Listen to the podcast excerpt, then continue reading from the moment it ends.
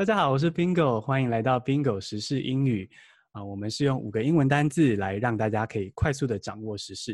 简单来说，就是用英文学习加上一题懒人包的方式来介绍许多的新知。那也欢迎大家来我们的 Instagram 来追踪我们，我们有破万的这个账号，然后精美的图文，你还可以私讯敲完你想要听的主题哦。最后还可以追踪我们的 Telegram，啊、是可以搜寻 at Bingo Bilingual 就可以找到我们了。每天都会分享与台湾时事相关的英文单字哦。那今天这集很特别，我们要来讨论的是五个单字，听听看德国的防疫生活是怎么回事。好，呃，今天呢，其实是邀请了我一个在台大外文系的时候就非常好的好姐妹，就是我们是会在那个宿舍健身房聊一些感情烦恼的关系这么好。那今天呃，因为她在德国工作生活好几年了，等下让她自己介绍一下。所以我觉得让这个现在还在德国生活的人来介绍一下德国的防疫的状况，应该是不错的一个单元。所以我们现在就来欢迎我的好朋友吴怡芮出场。Hello，吴怡芮。嗨。那简单的自我介绍一下。大家好，我是吴怡瑞，是 Bingo 的大学同学，然后现在在德国工作，目前大概。三年也没有非常久了，但就这几年都在德国这样子。嗯、可是已经够拿到那个居留证，对不对？有有有，嗯嗯，所以他是算是一个可以说是在地通的吧？还没有到通啦，嗯、就是我也就是我在慕尼黑，所以可能经验也就是比较在慕尼黑跟巴伐利亚地区，可能还不能代表整个德国，对。我想说，其实其实我跟 Leo 也有讨论过，就是我们的频道常见的 Leo，当然 Leo 也是吴怡瑞的朋友了哈。好，就是我们的这个在频道内部有讨论，就是说要不要找吴怡瑞聊的时候，其实也有犹豫这点。就其实，在台湾都可以查到德国的新闻啊，所以就是为什么要访问吴怡瑞呢？嗯、那我觉得原因就是因为刚刚吴怡瑞说到，就是个人观察吧。我觉得现在大家反而比较难听到，就是。那到底真的在那边生活的那个个人 individual 的感受是什么？这样，所以我们今天就整理了，我们有稍微先讨论过，然后整理了五个单子，希望大家就是可以期待一下。那我们现在就来跟吴怡芮聊聊德国现在的防疫措施是怎么样啊？是你觉得表现如何？一言以蔽之吗？一言以蔽之，先来一下，对，就是。慢 慢，怎么说？嗯，这个大家应该已经在新闻或者是一些民间报报道上面看过很多，就是整体欧洲这次算是反应的比较慢嘛。在亚洲一开始疫情开第一波的时候，他们可能觉得比较置身事外，所以嗯啊、呃、不觉得会烧到自己这样子。所以那时候呃，比如说我过年的时候有回家，然后我是初三。从台湾再回到慕尼黑这样，然后我一回到这边就是截然不同感觉，因为在过年期间台湾已经其实进入蛮紧张的状态，嗯、然后也开始大家已经开始疯狂买口罩这样子，然后回到德国的时候就是完全跟没事一样，然后那时候而且我回到德国那一天一月二十七号就是德国出现第一例确诊的那一天。嗯，然后你回去那天出现第一例确诊，对，就是一下飞机，然后打开手机，然后就出现德国第一例确诊新闻，这样子，Okay. 就有点紧张。我还马上就是把手机拿给坐在隔壁的德国夫妻看，说，哎、嗯，就德国确诊了这样子。他们不会觉得你很骚扰吗？还好，就是他们就是有点，他们可能看我很认真的样子，然后就会觉得哦是这样。可是我觉得他们并没有意识到说。这个东西会很严重，嗯，呃，然后我一到公司，我当天就进公司上班嘛，然后一到公司，我马上就发一封信给全部的人，就说，嗯，这个肺炎的情况可能比大家想象更严重，然后请大家一定要小心，然后就开始教，我从那天就开始教大家要洗手，要戴口罩，然后要避免做什么做什么这样子，然后就完全没人理我，就很像。就很像一个小宝在里面，嗯，然后他们就都没有没有什么反应，就基本上没有反应。然后呃，那时候尤其你才确诊一个两个的时候，嗯、他们根本就不觉得这件事情有什么。哎，可是台湾那时候确诊一个两个的时候，我们的反应是不是就蛮蛮快速的？是不是？嗯、呃，我觉得一方面也是因为政府就把它一开始就显示的很重要，或是很严重这样子，哦、然后再加上台湾之前有 SARS 的经验，所以就是如临大敌的那种气氛吧。嗯嗯嗯。然后这边就是一开始，你也知道，欧美一直有一个说法，就是都这个事情，这个肺炎都没有流感严重。嗯。所以这个说法也维持了非常久，甚至是官方的说法。在前期大概一个多月都是告诉大家说没有流感严重，大家不要紧张。那那你刚刚说到这个整个德国动很慢这件事，是是从政府的、嗯、比如说体制吗？还是说整个社会的氛围？确实，嗯、呃，都有。首先，政府体制的话，因为德国是联邦制，所以它的中央政府并不能就是直接规定说每一个邦。你要怎么做？它只能提出建议，所以它有一个中央的卫生部，那联邦的卫生部，嗯、然后每一个邦它也有自己的卫生局或者是卫生厅这样的单位，然后呃，联邦的卫生部它会就是它是主要做统计数据收集，然后一些研究等等，然后它下面有一个机构叫做呃 Robert Koch Institute。它有点像是卫生部下属的防疫中心，嗯、可是它比较像是一个学术研究机构，哦、它不是一个政策决定的单位。嗯、然后联邦卫生部会依据这一个机构提供出来的数据或是科学根据来做中央的提建议。建议。那对建议而已。然后各邦的卫生厅可以自己决定他们要。采纳到什么程度，或者是做出什么样的对策，这样子。哦，所以哦，刚刚维瑞提到这个联邦制，就是我们今天的第一个单子。联邦制是 federation。那我们来，嗯，再稍微更就是让大家更清楚一下。所以联邦制的意思是，它中央政府的权力是有比较受限一点，对不对？听起来是这样。对，就是它不是一个大政府控制所有的事情，当然它有它。中央的地位，但是有很多事情是需要跟各邦协调之后才可以进行的，甚至是他像在这个防疫的部分，他前面都只能做建议这样子。哦，所以可能就会有这个各个邦，嗯、是各个邦吗？他们就会有自己的各自为政，有点这样的味道。没错。哦，对，各自为政。时至今日，因为时至今日，感觉欧洲已经非常的警觉了嘛，对不对？没错。那现在 德国的这个目前的禁令，以目前来说，今天三月二十四是有什么样的禁令？嗯，从其实从昨天开始才有一个全国性的禁令，之前就是各邦自己做决定，然后我所在的就是慕尼黑所在的巴伐利亚邦是第一个。先颁布禁令的邦，然后它其实不算是封城，它比较像是软性的封城，就是它规定学校、餐厅、商店等等都要关闭，然后停课、停业这样子，除了一些呃必要的，比如说超市啊、药局等等，然后大家都要待在家里，就除非必要。不能外出，可是这个除非必要的，其实还蛮宽松，就是说你可以去买菜，嗯、然后你可以去药局，然后其实你可以出门运动、跑步、散步，但是最好是单独，然后最多的话就是只能跟你跟你住在一起的人，这样子。嗯、了解，嗯，所以这个软性封城是我们今天第二个单字，就是 soft lockdown，soft 就是软性的。Lockdown 就是封城，所以这样听起来，那个软性呢，是我们比如说跟武汉比好了，跟武汉的时候封城比起来，就是其实你还是有一定程度的行动自由，嗯、对不对？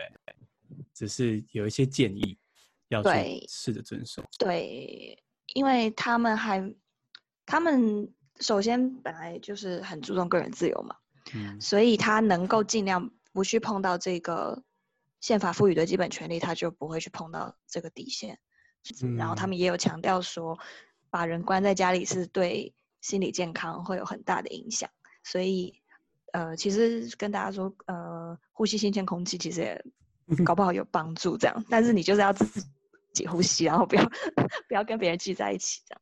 哦，是哦。哦，然后德国今天破三万喽，oh. 就有一种股市破万点的感觉。这破破万就有个里程碑的感觉。对对对对。哦，好，要要注意安全。嗯，而且真的很快，就是一个月内，一等三月初才刚刚破百吧。嗯，然后现在三月还没过完就破三万。所以是真的，因为大家太没有，比如说是不是德国人也不太愿意戴口罩啊？是这样子吗？首先是不愿意戴口罩，再来是他们之前一直没有避免一些大型的群聚的活动。呃，二月底的时候，德国各地有很多嘉年华，就是每次冬末春初的时候，就是他们传统就是会有一些嘉年华，然后就是成千上万的人在街上，然后就疯狂的就是 party 这样子。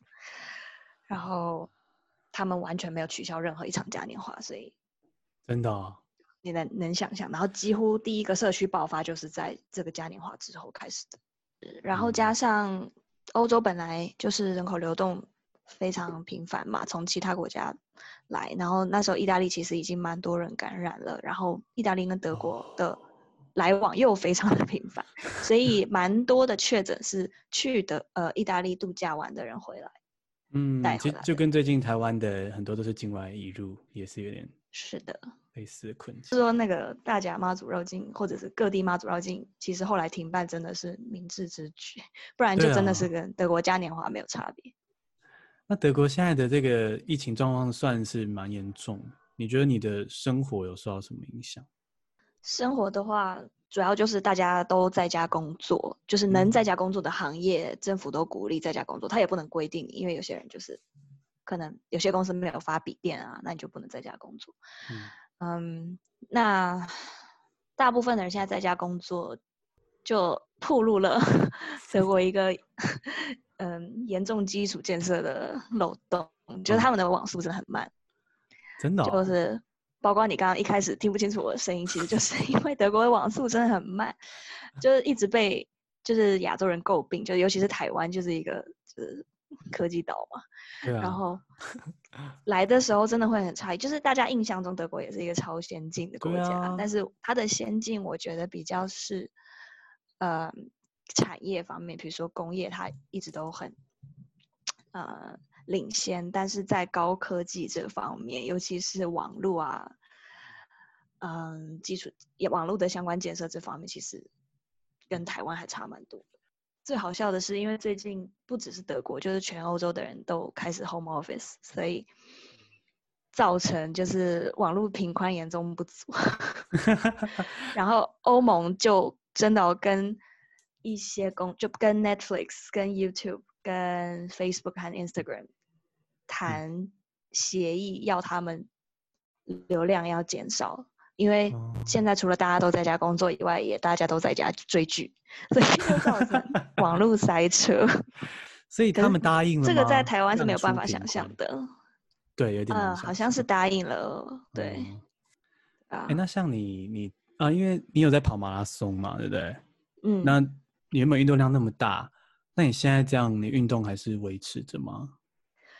暂时就比较少了，应该说，虽然他说你还是可以出去外面散步跑步，但是我周末的时候有有去公园看一下，就是大概是什么情况，然后就发现，因为他其实让大家出来，然后只说你要跟别人保持一点五公尺以上的距离，然后就变成。大家都全部还是出来，然后就只是隔了一点五公尺，然后可是还是络绎不绝。你就可以想象，就是说，只是稍微散开一点，可是人没有变少。哎、哦，所以大家也都没怕的意思吗？是不是？还是大家都闷不住？还好，他们真闷不住。首先是就是待不住家里，嗯、然后你也知道，因为这边冬天比较长嘛，冬通常就是一回暖，嗯、太阳一出来，就所有人都恨不得就是都躺在外面这样。嗯。所以 他们就很难，就是说看到外面天气很好，然后他不出去啊。对，所以可是那天我去，嗯嗯，然后我一去一看，就觉得这样人还是蛮多的，嗯、然后就觉得还是可能在家里 运动就好。那这样那种家里的运动的影片，可能也会观看率会上升，这样。对啊，我觉得这阵子应该超多人在家里，就像我现在就早晚都做瑜伽。那吃呢？你就自己煮，这样子。都自己煮啊，然后大超市虽然没有关，但是也会想要避免一直去超市，所以之前就会。一次买比较多，然后囤放在家里这样子。哦，看可以撑多久。嗯嗯，对啊。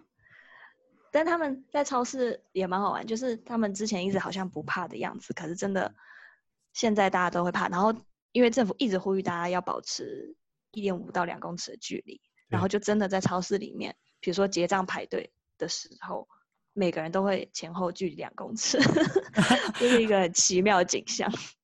所以，哎，对，这样刚刚讲到这个必须囤货啊，然后还有听起来大家好像态度也变了，所以，嗯，听起来最近就是应该说，你觉得是哪一个哪一个关键点让德国社会从那个很松懈的状态开始开始变化？这样，一个应该是确诊数就是一直飙升，一开始可能一两百、几百的时候，大家就觉得。没什么，因为德国有八千万人口，那你随便什么病都有很多人，这样不止几百个。嗯、可是当它开始变成每天是一千两千在飙的时候，嗯，就好像有点严重。然后再加上隔壁就呃不是隔壁就是附近意大利，非常的严重，死亡率非常高，嗯、然后德国人也有点吓到。嗯，怎么就有点不见有一点点不见棺材不掉泪的味道？完全就是啊。你的同事不是你的同事，等于一开始有收到你的那个 warning，然后他们就是一份呢，那结果 现在这样，就他们有任何的，比如说跟你说，伊瑞你是对的之类的吗？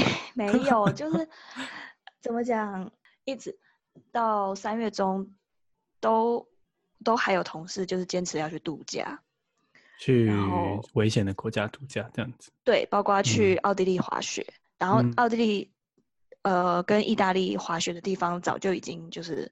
很严重了，然后同事还坚持要去度假，或者是去摩洛哥。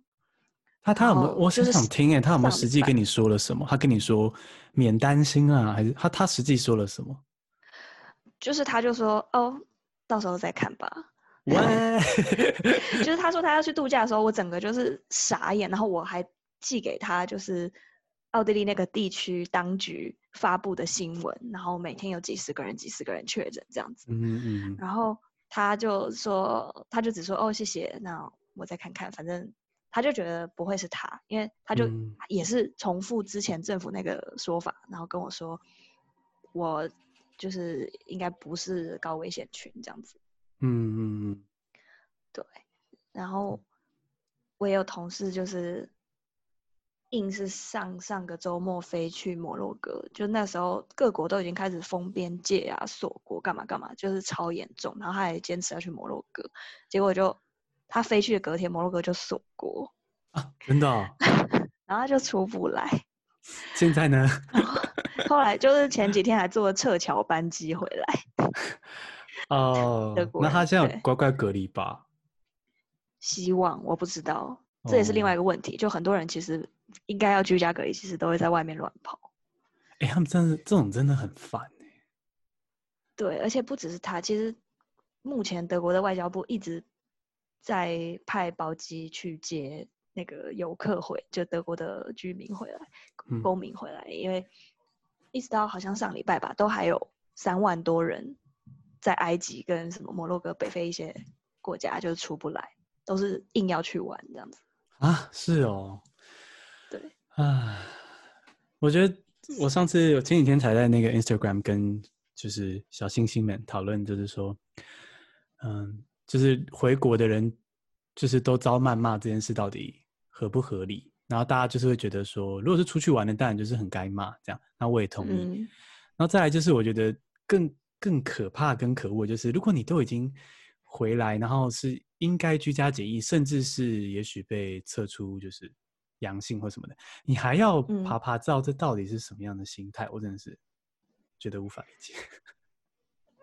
就是可能真的不够认识到他会对别人造成的影响吧。他可能只想到说他自己可能没事就好这样子。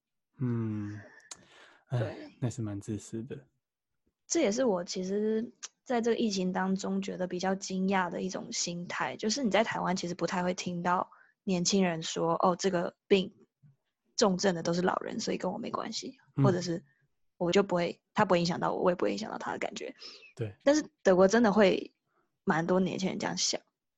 哦，至少我的同事他们可能就就会这样子，甚至是讲出来，然后就说：“哎呀，就是我还没到那个岁数了之类的。”这也是德国的世代鸿沟有更大是吗？可能跟他们原本就是很强烈的个人主义也有关系吧。哦、对啊，哦，就反正我顾好了我自己，有这样这样的味道。对，嗯，那讲、嗯、那讲到这个自私跟顾自己的话，美欧都囤货好像蛮严重，对不对？对啊，德国就是 实际上生活的状况呢？表面上说没事没事，然后其实大家都很紧张，然后也是疯狂的囤货这样子，然后很神奇的就是，反正全世界每个国家都买不到卫生纸，就 连德国也有抢卫生纸这个事情，我都不知道这种消息来源到底是最先从哪里出来的。对啊，但是现在瞬间也都买不到，然后超市也都要规定一个人只能拿一袋这样子。哦，是的，会这样规定就对了。对，然后除了德国人，除了囤卫生纸，还有囤就是意大利面，因为可能是最容易煮的，哦、就是任何不会煮饭的人都可以把它丢到水里面煮这样子。哦，也是比较好保存，因为嗯，就是超市大部分被清空的，除了卫生纸之外，就是意大利面跟意大利面酱的那个罐头。哦哦，就是都是一些可以久放的东西哦为主。对，主要就是这几样。嗯嗯对，然后因为就德文的囤货其实是叫 Hamsterkauf，就是 hamster buy 的感意思，啊、就是因为仓鼠它常常买，就是很多食物的时候，它会先塞到嘴巴里面，对不对？然后就 自己把它藏起来，然后事后再慢慢吃的，就是那个形象。嗯、然后所以德文叫 Hamsterkauf，然后政府就一直呼吁大家，就是不要那个不要像仓鼠一样囤货。哎、欸，可是叫人家不要像这么可爱的东西，这样效果会不太好。就如果我被我被骂说不要囤货，就是说不要像哈姆太郎，我会觉得自己，我会觉得自己囤货的行为好像很可爱，就会更想要去做嘛。对啊，觉得这个宣导方式不太好。哎，但目前开玩笑，大家也不听，就反正卫生纸还是买不到啊，嗯、然后任何的消毒用品就是都买不到。哎，对，所以他们没有像一些任何实名制的机制嘛？现在完全没有，然后更不用说口罩。当然，口罩他们本来就很抗拒戴，因为这是观念不一样啦。就他们原本觉得是生病的人才需要戴口罩，嗯，所以呃，政府之前也一直呼吁说没有必要戴口罩，口罩没有用。真的？这样，嗯，他们的观呃怎么讲？他们的论据是说，我们一般戴的那种外科口罩。它只能防止生病的人把他的飞沫传出去，嗯，但是没有办法阻挡外面飞进来的东西。所以如果你没有生病的话，你戴了也没用。哦，所以但同时他们又很自相矛盾，嗯，就是他又告诉大家说，这个病可能在没有症状的情况下也会传染。对，那就变成你根本就不知道你有没有病啊，对不对？对啊。是为什这是为什么要这样 宠？有点宠国民的感觉，好像宠坏孩子这样。我就大家不想戴，我就说你想听的这样子。哎、欸，对，不用戴，有种这样的味道。我自己的观，我自己的观察是觉得，其实是因为根本就买不到，嗯、所以他即使知道这个东西某种程度上有用，他也不能推荐大家去戴，不然大家都买不到就会很恐慌。然后就变成又是政府的责任，是这样子吗？对，然后就会反过来怪政府说：“哦，你叫我们要戴口罩，可是又没有口罩卖。”哎，这样子的心态也很恐怖哎。我说政府这边，对不对？对啊，但只是我推测啦。但真、嗯、真的是完全买不到口罩。现在今天早上看到一个新闻，是德国政府有对外采购六百万个口罩。哦，然后跟谁采购？谁有？他没有说，他没有说，因为比较好像是。不是公开的资讯，就是他们，但是他们的海关跟联邦政府一起去做这个事情，然后六百万的口罩呢，在运送到德国途中就消失了。What？你看，这是口罩黑市吗？现在是这个概念吗？然后中间被对，就感觉对。然后目前知道他最后经过的地方是肯亚，然后在肯亚之后就消失了，然后现在没有人知道在哪里，然后德国的 军方也还在查，然后就 找不到口罩。欸、好令人绝望的新闻哦，好恐怖、哦，超绝望！而且因为现在就像美国一样，就欧洲的医院都不够用了，他买这些来根本不是要说提供给民众还是怎么样，嗯、就是因为连医院都不够。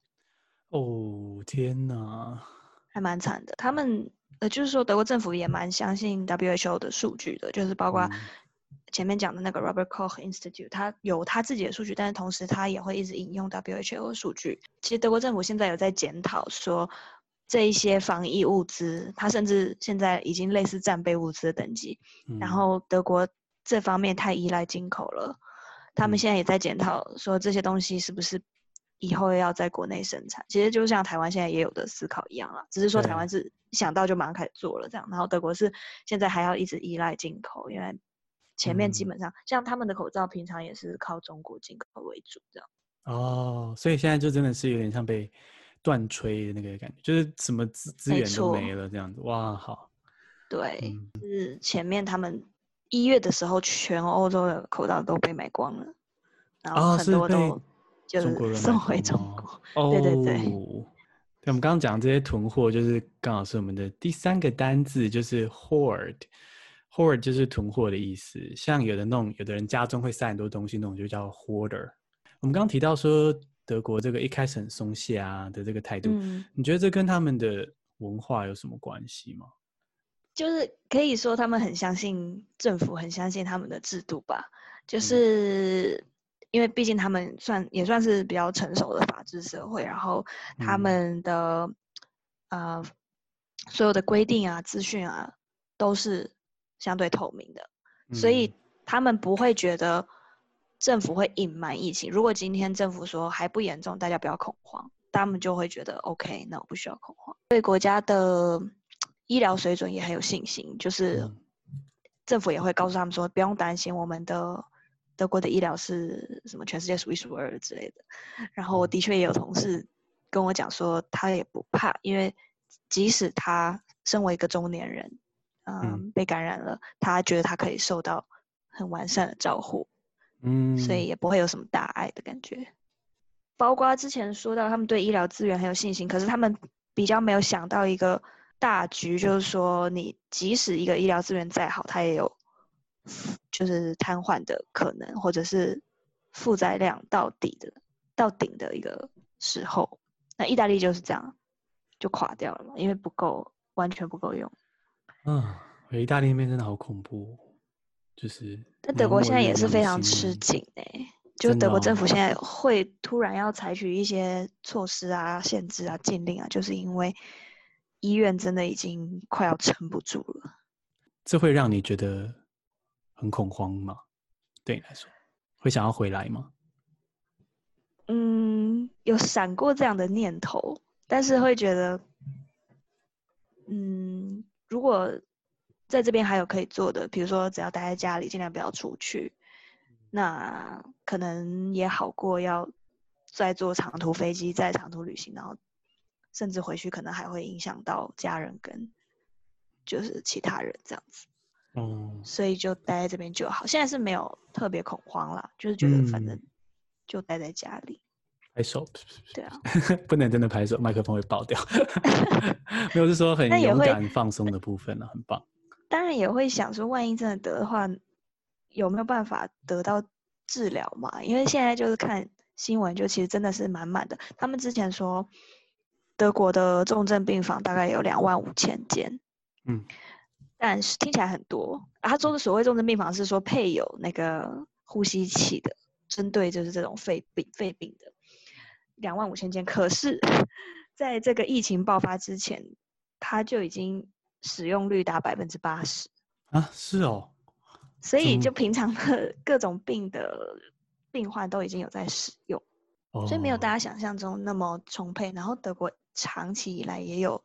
医疗人员资源不足的问题，然后高龄化非常严重嘛，嗯、然后什么长照啊，嗯、然后看护啊这些人力都长期严重不足，然后你接现在这个病又是特别影响到老龄的高龄的族群，嗯、所以一下子这个你这个人力的需求又非常多，所以完全忙不过来。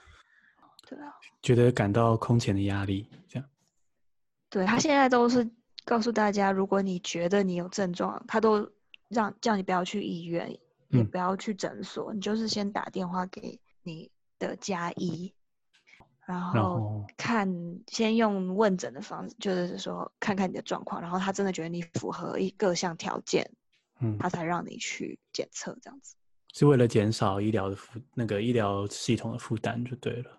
对，不要大家都觉得，嗯，我想测测看，我怕，然后就都跑去诊所，嗯、然后完全忙不过来。然后诊所现在也都几乎没有口罩可以戴。那万一医生一个中了，或是护士一个中，那这个诊所就关了，那不更惨？啊，听起来好沉重啊！好沉重。就是因为当然台湾也看到很多相关的新闻这样子，但是首先台湾的生活目前希望继续维持，就是还是蛮还算平常的状况，然后。嗯，对啊，那有时候在电视上看到国外的新闻，也只是数据，不是听到一个一个人直接告诉我那边的生活，我就感觉不太一样。我觉得台湾还是不要大意啦，就是现在我是不知道还有没有在允许大型活动，或者是嗯是什么样的措施，但是就是如果可以避免的话，就是还是避免一下这一类活动。然后我也跟我爸妈说，就是。不要一直去大卖场这样子，哦，就是对，可能以前没事就去买个东西啊，就逛逛。可是你逛逛什么的，但是现在就买够了就好了，嗯、然后真的需要买的时候再去这样子。嗯，没错没错。那你觉得，啊、所以像德国算是疫情，就是比我们到后面的阶段。那你觉得台湾有哪些地方可以要学习一下，就是怎么应对这件事，或是哪些是要避免？不要重蹈覆辙，跟德国学习的部分嘛，对，就。是，哦，好，虽然他们整个反应算是慢半拍，对，但是不得不说，就是德国作为一个社会福利国家，嗯，他还是各方面的影响想得蛮周全的，他对于劳工的保护，还有对于雇主的支持都做蛮好的。就首先，它当然有大笔的那个纾困基金，就马上就拨出来。这个很多国家都有做啦。台湾不是现在也有那个纾困基金？嗯，对。怎么样？因为你如果付不出来，你没有生意可以做，然后你必须要支遣你的员工的话，它现在有一种弹性工时的发薪方式，然后就是政府会帮你出大概三分之二的薪水，帮雇主出。哦然后雇主只要自己负担三分之一，或者是配合社会保险或者其他私人保险，再帮你一起出这剩下的三分之一。哦，对，让你就是不用去之前的员工。然后如果你是家长，你还有需要照顾小孩的话，你还政府还帮你出到百分之六十七，就再高一点点这样子。呃，也给家长就是再增加育儿津贴。哦，就德国本来。育儿津贴就已经有，就是你平常你如果生一个小孩，你可以每个月领大概一个小孩，你可以领两百欧，嗯，领到他成年，甚至到他工作，哦、就是最多领到二十六岁这样子。哇，两百欧大概是七千块台币吧，所以是每每一个小孩每个月都可以领七千块台币，一直到他成年这样子。这台湾望尘莫及。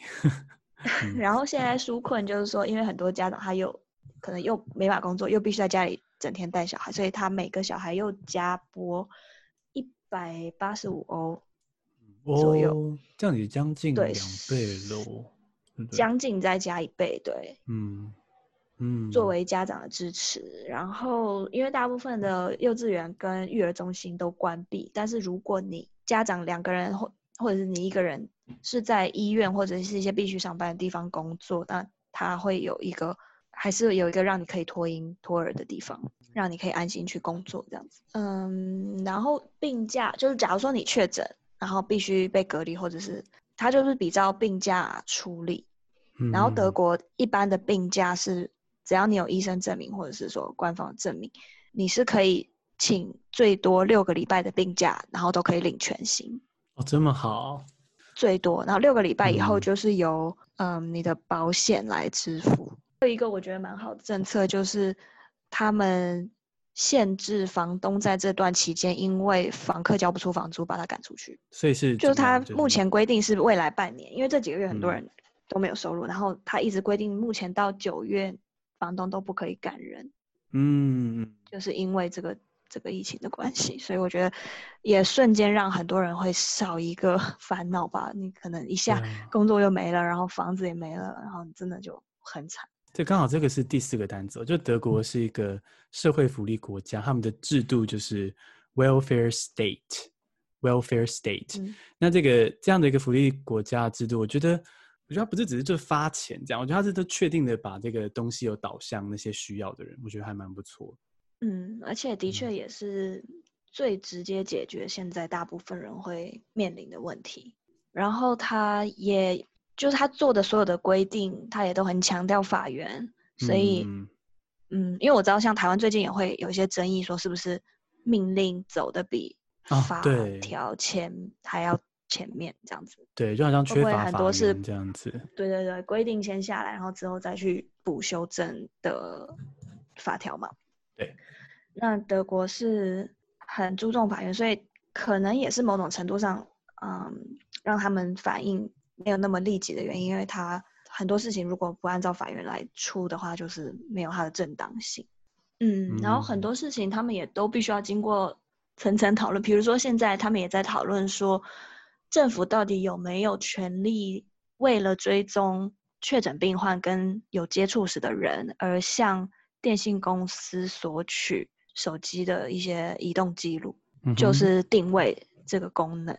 嗯、然后马上就引起轩然大波，然后大家就讨论说，你这个权利是不是太大呀？然后你能做到什么程度？那你是不是要确保你在这段时间内向电信商索取的资讯？仅限于这段紧急嗯情况里面使用，嗯，嗯，然后用在什么地方，就是都要非常非常明确的规定出来，嗯，然后也是因为很根本的，就是说他们保障你的各种自由跟基本权利，那他要确保说你在即使在紧急的状况下，你要怎么样不去碰触到这个底线，这样子，嗯，嗯，所以现在现在要平衡这个基本的权利跟就是怎么防疫，确实会是一个。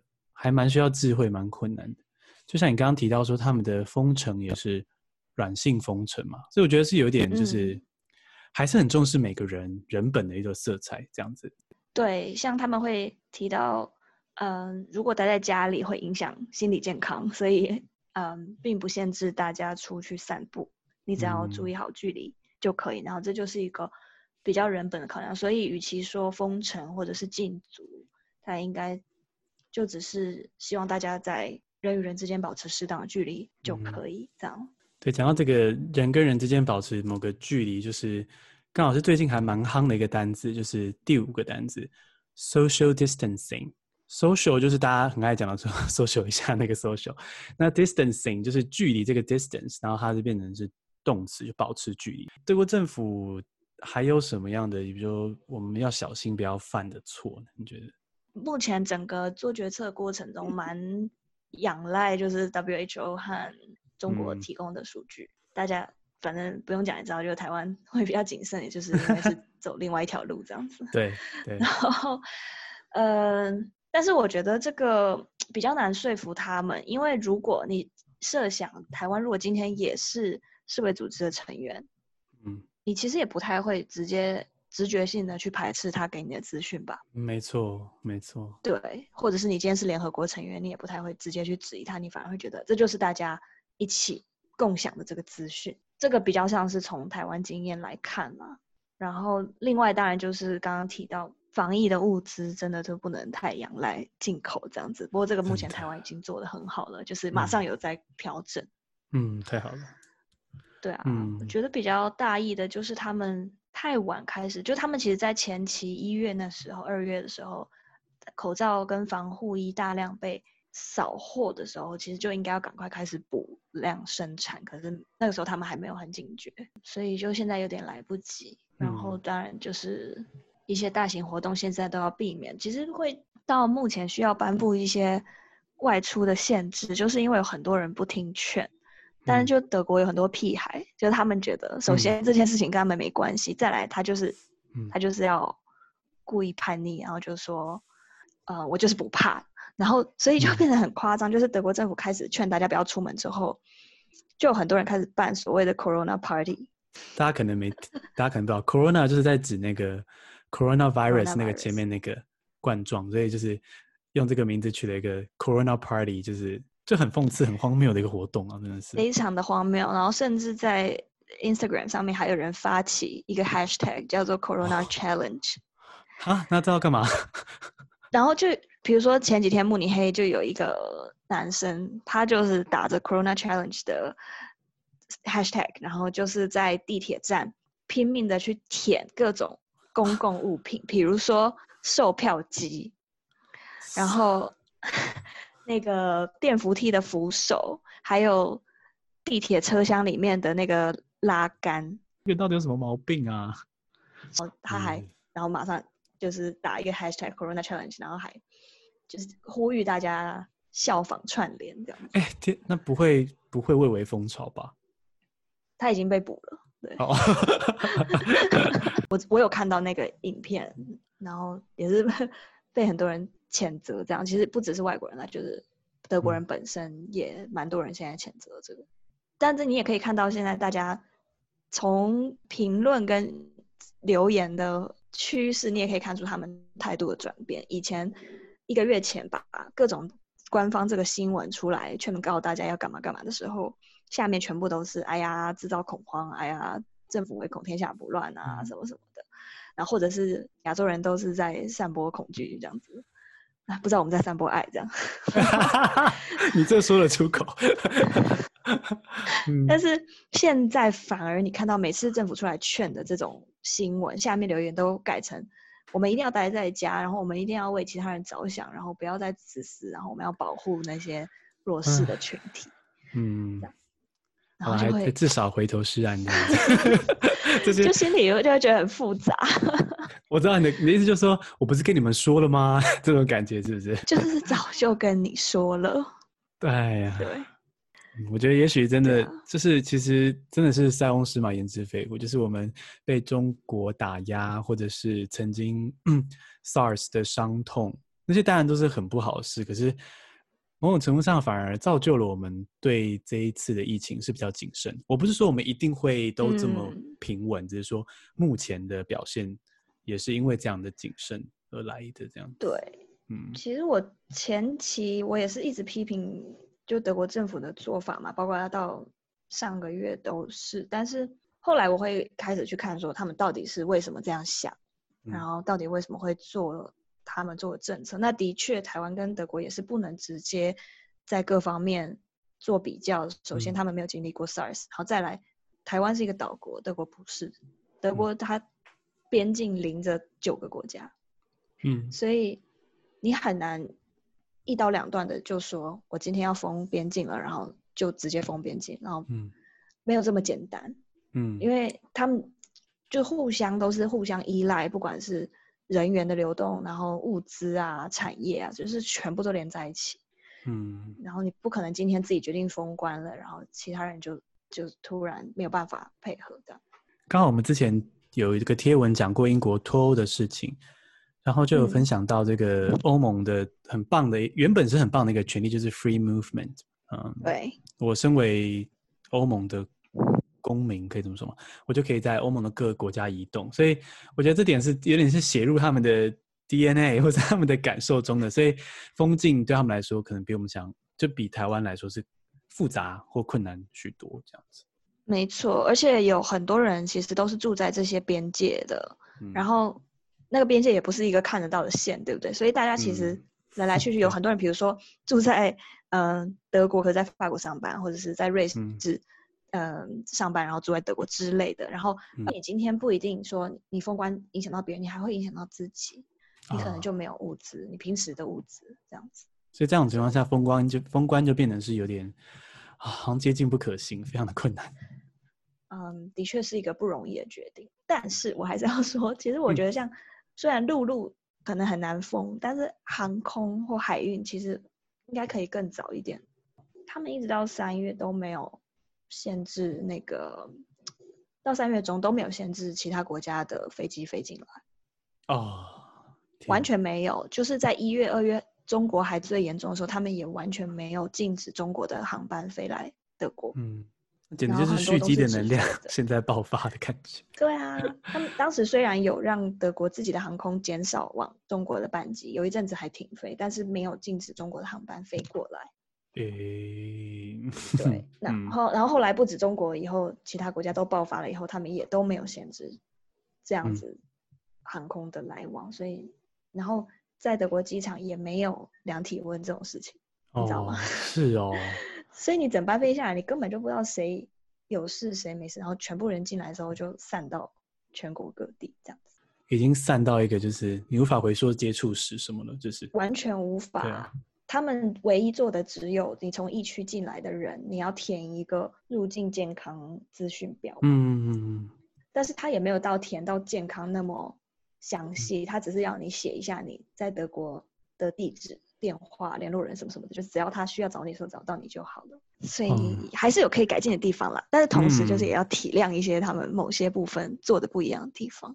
嗯，我听到好多细节脉络。那你觉得你最后最后远在德国生活的此刻，有什么想要对台湾的听众说的话吗？嗯，大家还是要小心这段时间，还是关键期吧。嗯、然后，其实德国现在他也。政府也很直接的告诉大家说，没有人知道我们现在这些措施有没有效。目前这个外出的限制是先规定十四天，十四天后看到底有没有降下来，或者是嗯真的明显趋缓，然后再决定要延长还是更、嗯、更严格一点这样子。你的意思是说，这个十四天根本还不是一个确定的安全的长度？对。因为西班牙其实比德国更早，西班牙已经已经封城，也是类似软性的，但他们已经禁禁令发了一个礼拜了，但是确诊人数还是不断上升，死亡人数也不断上升。嗯，所以很难说到底有没有效。我们真的听到好多好多细节跟脉络，我觉得是我自己看新闻的时候可能感受不到的一些细节或是一些画面还有心情这样。那我们最后就。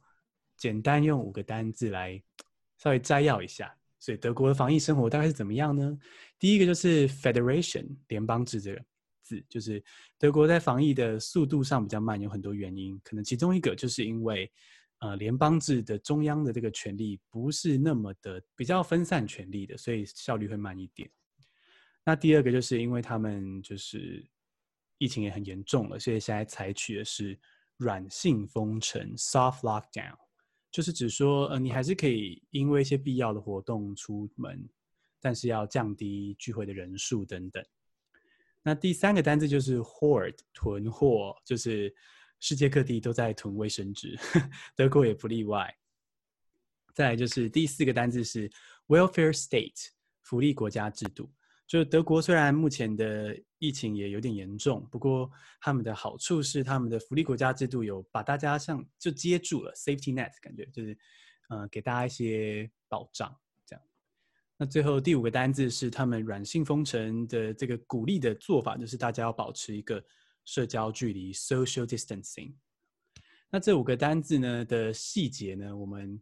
在 IG 上会有更精美的图文，所以欢迎到 IG 追踪我们哦，可以看到更精美的图文、例句，还有我们的摘要。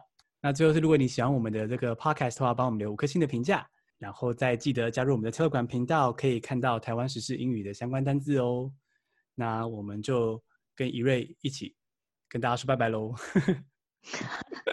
好，好，那我们刚刚说拜拜了，拜拜，拜拜。